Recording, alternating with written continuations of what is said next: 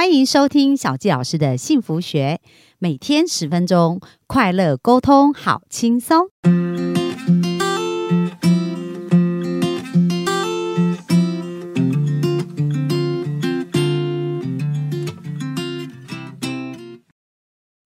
欢迎收听小纪老师的幸福学，很开心又在空中跟大家见面。那本周呢，小纪老师要专访一个，我觉得这个小女孩啊，真的是我我非常欣赏她哦，因为从我认识她到现在差不多三个月左右的时间呐、我看她生命有很巨大的翻转。那她本来是一个护理师。但是呢，在她的护理工作，呃，她就是因为在工作环境不是很喜欢，然后呃，变成有重度呃中度忧郁这样的一个状态哦，而且有一直有暴食症这样的一个情况，然后甚至呢，曾经心情沮丧过哦，还让他想要寻短这样。那这样子的一个转折呢，后来透过我们咨询的协助啊，哇，他现在真的脱胎换骨，换了一个人，而且对他生命的人生方向各方面都非常的清晰，所以我觉得他人生是一个很棒的经验，就是说他的一个人生的故事啊，也可以给我们很多幸福听众。如果你现在正在人生的迷惘，或者是想要为自己的人生找到更多的可能的话，那我觉得他的分享呢，会对大家很有帮助。所以本周我们就特别邀请我们的菲菲上台，然后我们请欢迎菲菲。大家好，我是菲菲，我今年二十三岁。哇，真的超级年轻。好，那菲菲简单介绍一下自己啊。好，我之前的话，过去是一个护理师。那因为从小家里的家境就比较贫穷一点点，就是所谓家徒四壁那种啦，就是亲人家庭到低收，然后大家可能对这个没有观念，但每个人都有的健保保险，其实这些东西我小时候也都被断保过哦。对，连健保卡都不能使用，所以大家可以想一下那个程度，真的是可能想象不到的。然后开始的话呢，十五十六岁我就开始打工赚钱，为了读专科上护理科这样子。对，然后一毕业之后呢，就为了赚钱薪水，所以也直接进护理职场开始工作。所以我也是一个护理师哦。哎，那你刚刚讲到你十五六岁就开始打工啊？对。那那时候打什么样的工啊？到处找那种像学校那时候有间全家。就去应征全家，然后像餐厅啊，有在应征那种服务生收碗盘的，也去应征餐饮业，然后像甜品店、面包店什么都做过这样。那你小时候啊，就是十五六岁，然后就要打工，然后面对你刚刚讲说那个鉴宝啊，没办法，没办法去看。那你那时候有没有什么印象比较深刻的经验啊？就是抱怨啊。就是会觉得说，哦，怎么大家都这么可能过上想要的生活，跟大家去吃一顿饭那之类的，可是自己都没有办法，所以就是一直不断体会到赚钱很辛苦，家里的人很辛苦这件事情。哦，所以在你比较小的时候，那时候遇到一些困难啊、挑战，然后包含就是说，你刚刚讲到十五六岁开始打工，其实那时候你的心理的对话跟感受都是比较负面的，是不是？对，像想想就会开始哭啊，觉得自己很可怜这样子，然后也会跟身边的人就说家里真的没有钱，就是不能去吃饭这样。但很多人跟你环境是不一样，所以没有办法去理解。对，哦，那那像你刚刚讲到说，后来你为什么会进到护理专业这样子呢？哦，因为我非常喜欢小孩子，所以我那时候国中毕业本来打算说，哎，呀读幼保科。但读幼保科这个东西，家里的人知道就觉得说，那你不如读护理科系啊。护理科系它其实是一个，你可以朝幼保也去做发展，而且你的薪水也更高的。因为像护理的话呢，像护理师执照也可以做保姆的工作。那其实你幼保科出来，其实只能够做保姆、考保姆执照等等之类，就会比较受限。然后家里的人也觉得说，护理师是铁饭碗，哎，对，可以做一辈子，你也不用怕说以后找不到工作。对，就是这样。就我也去读了护理科，没错。哦，那后来你进到那个护。护理的这个环境啊，当护士当多久的时间啊？呃，目前今年大概是算三年。哦，那那这个经验跟你原来想象的部分有什么？你觉得有什么不一样的地方，或者是差不多呢？呃，就是非常有落差，因为我对我自己要求很高，所以我不管在学校实习还是读书的时候呢，都会帮自己要求到一个程度。但是当你出来踏入职场之后，你会发现圈子变得很复杂，然后。真的是一个非常非常辛苦的工作，就长期加班啊，然后长时间轮班、轮调这些等等的基本的在我们眼里看来，可能觉得什么样的事情，人家会觉得说，哦，我这个工作这样是违反劳基法了，哦我这个工作可能这样子做不下去了。没有，在我们眼里看来，这都还好，哦，都很正常，都是很正常的工作。对，所以就发现，哎呦，真的要这样子做十年、二十年吗？好像真的没有办法。嗯，对，那那当你开始就是说，因为你有讲到，其实你在护理工作里面不是很开心嘛？对那你觉得不开心的原因是是什么原因呢？第一个是环境，好，在这个环境下，人比较复杂。然后在过去的教育体制下呢，像我们还是学生的时候，我们在学校可能看到学姐，或者是比我们大的一些人都要叫学姐好、学长好，就是你要有呃意识的去跟人家打招呼，因为这是一个礼貌。尊敬态度这样子。对，然后包含到医院去之后也是这样，但是慢慢的这个尊敬的心理，我们会觉得说，哦，这是一个学习，那我们应该要去感谢学习，感谢这件事情，我觉得很重要。但到职场后会发现，很多事情是不可控的，很多人是你没有接触过也无法想象的那种状态，就是是非常讲真的就是险恶。职场险恶非常的可怕，所以就碰到很多事情，然后很多问题，甚至说互相陷害啊等等之类的。但是为了在职场生存，因为这个社会教我们都是互相竞争，没有教了你怎么和平成长，一起共同成长。大家都觉得我要搏上位，我要赢了谁，我才可以获得更高的成就。但是其实我们大家都是护理师，大家都是同事。那依我想法，觉得说和平相处是最好的，但反而不是说在他们那个年代可能有施压。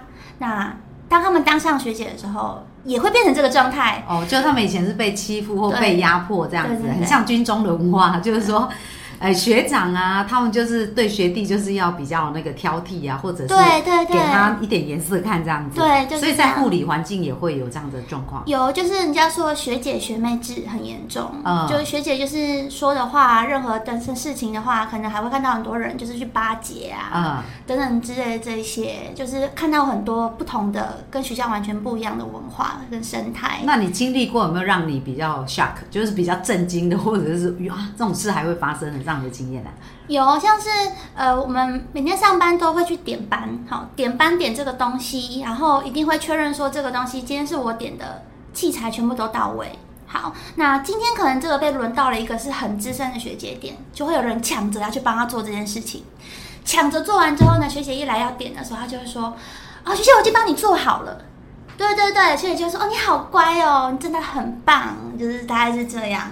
哦，所以就会有人先主动邀功，就对了。对，然后会大家变得抢着要去做这件事情哦。对。哦，所以其实也是为了要让上面的学姐对她比较好，他就会主动做很多事情这样子。对，所以大家就会的。竞争去做这些事，这样子？对，然后像我就是不会去竞争做这些，然后我就是自己能把自己顾好就好了。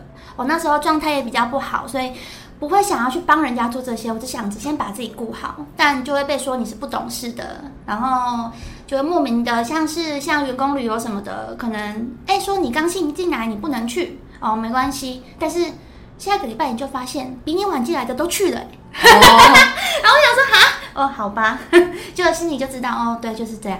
哦，所以就是可能在初出社会的时候，自己的状况没有那么好，也没注意到这些事情，然后就就被排挤这样子，对不对？对就员工旅游发现，哎，大家都可以去，然后就你不能去这样子。对，就是跟你说哦，你还是新来的嘛，啊，下次先下次再去，这样就我哎比你还要晚来的，哎全部都去了，哎就你没有去，哦，所以当时那个感觉怎么样啊？就觉得很糟糕。然后在那个环境下，身心状态也不好，就开始会去用一些不断的错误的方式。一开始一开始在护理科工读书的时候是忧郁症，因为压力。然后压力大之后出来工作，慢慢演变为中度到重度。对，就是开始会去酗酒，然后去用一些比较不正当的方式去舒压，因为找不到方法。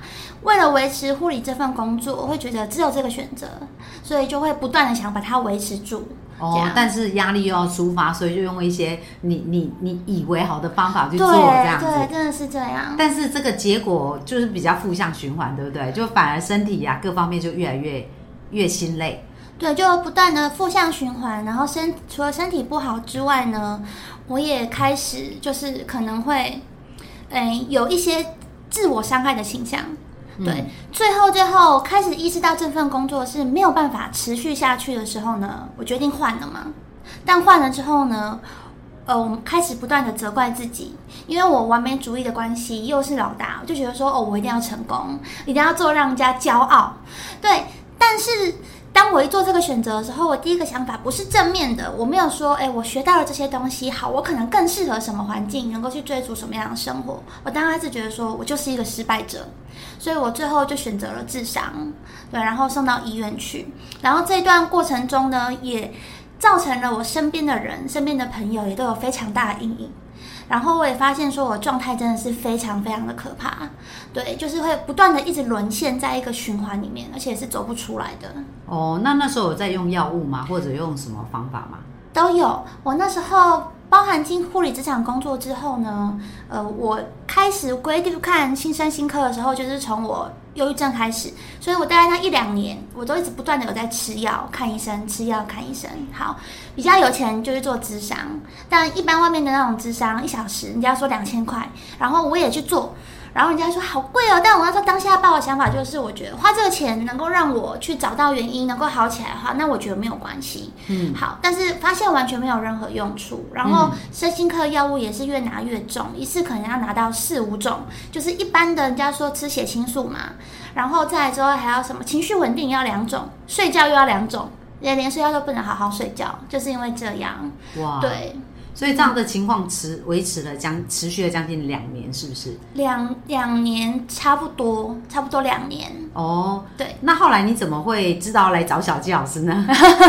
因为我看那个丹尼表姐的那个 YouTube，然后听到她说这个东西很神奇，然后我当下其实卡在一个状态里面，是说我好不容易。碰到了一个人啊，很神秘哦。你在一个那么糟糕的状态下，可以碰到一个像太阳的人，然后他很正向，他很积极。但同时间，我不断的跟他抱怨我的生活，不断的给他负能量，所以我们两个出现了点感情危机，因为他没有办法负担我的情绪，嗯，我没有办法好好照顾自己。就男朋友这样。对，嗯，这时候我就不断的在想，要怎么样去求助，怎么样帮助我自己。好，又回去做一般心理智商，但是。没有任何好转的迹象之外呢，反而就觉得说好像压力更大，有没有像没有找对方法的感觉？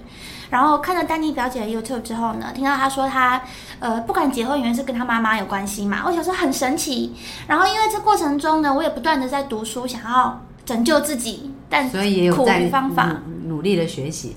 好啊，那我们各位幸福听众，我们就有一个。呃，悬念给大家，就是其实大家有没有听到我们现在菲菲她的笑声是非常爽朗的，对，她现在真的是完全改变变了一个人哦。所以我想要提醒各位幸福听众，就不管你现在或者过去啊，有一些什么任何的受伤啊、难过啊，在你的心里，但事情的解决真的没有那么难。所以明天呢，我们继续来探索一下，到底菲菲这个转折的过程啊，是有什么样的呃信念的改变，然后让她的人生开始变得不一样。那我们就明天继续线上见。喽，拜拜，拜拜。